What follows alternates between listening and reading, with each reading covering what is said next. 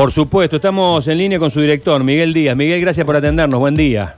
Hola, buenos días. ¿Cómo están ustedes? Bueno, eh, preocupados, me imagino. Sí, sí, sí, preocupados porque son compañeros de trabajo, Claro. personal de salud, eh, este, y lógicamente, por más que sea una cifra porcentualmente baja y están en buen estado en este momento, todos los profesionales, son compañeros de trabajo y hubiéramos preferido que no ocurriera eso. Bueno, ¿se, se tiene idea de cuál es el origen de este contagio? Bueno, he investigado toda la, la secuencia de presentación y he revisado todos los circuitos. Eh, esto es eh, el sistema de gases medicinales, de climatización del pabellón 6, que es donde se contagiaron los profesionales. Eh, revisado el uso del equipo de protección personal, eh, la calidad del equipo de protección personal.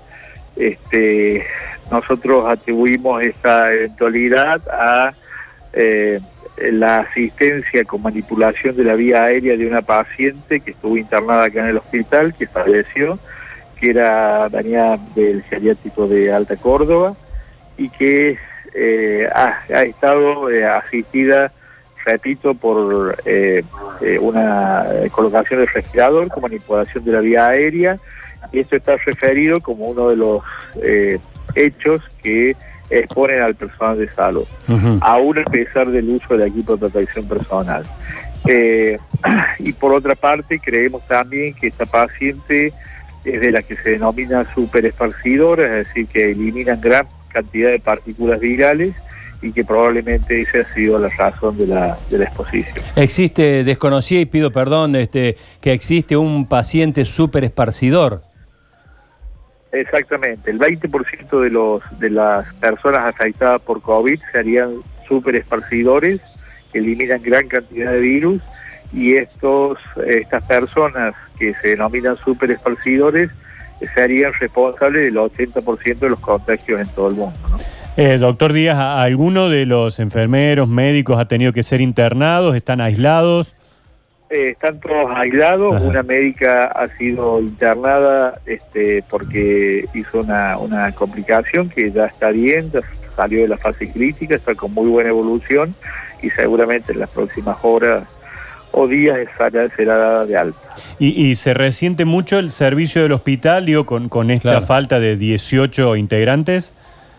Eh, nosotros preventivamente tenemos cerrada esa sala de internación de 30 camas, Sí. eh, porque bueno, precisamente para, para revisar todos los sistemas y tener los informes técnicos correspondientes. Eh, de manera que en personal, cerrando esta sala, no está tan afectado, Claro. pero aparte de eso nosotros tenemos lo que se denomina equipos de espejo, es decir, previendo esta eventualidad se arman equipos que eh, se, se ponen en funcionamiento secuencialmente cada 14 días, de manera que si sucede esto se saque el equipo afectado Claro. y se pone un equipo de reemplazo.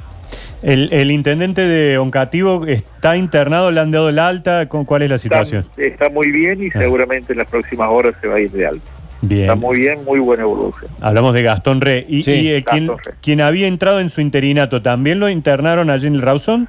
También está internado, eh, está estable, eh, con una patología que está evolucionando eh, por el momento bien. Bien. ¿Y se, se los trató con, con plasma a Re? A Rey se lo Sí. trató con plasma, sí. sí. Otra, otra vez, digamos, dando resultado Claro. positivo ese, ese tipo Sí, de tratamiento. creemos que ha sido efectivo el tratamiento con plasma. Bien. Bueno, eh, seguramente estaremos eh, molestándolo nuevamente, doctor Díaz. Gracias No por este contacto. Para nada, para nada me molesten y a sus órdenes.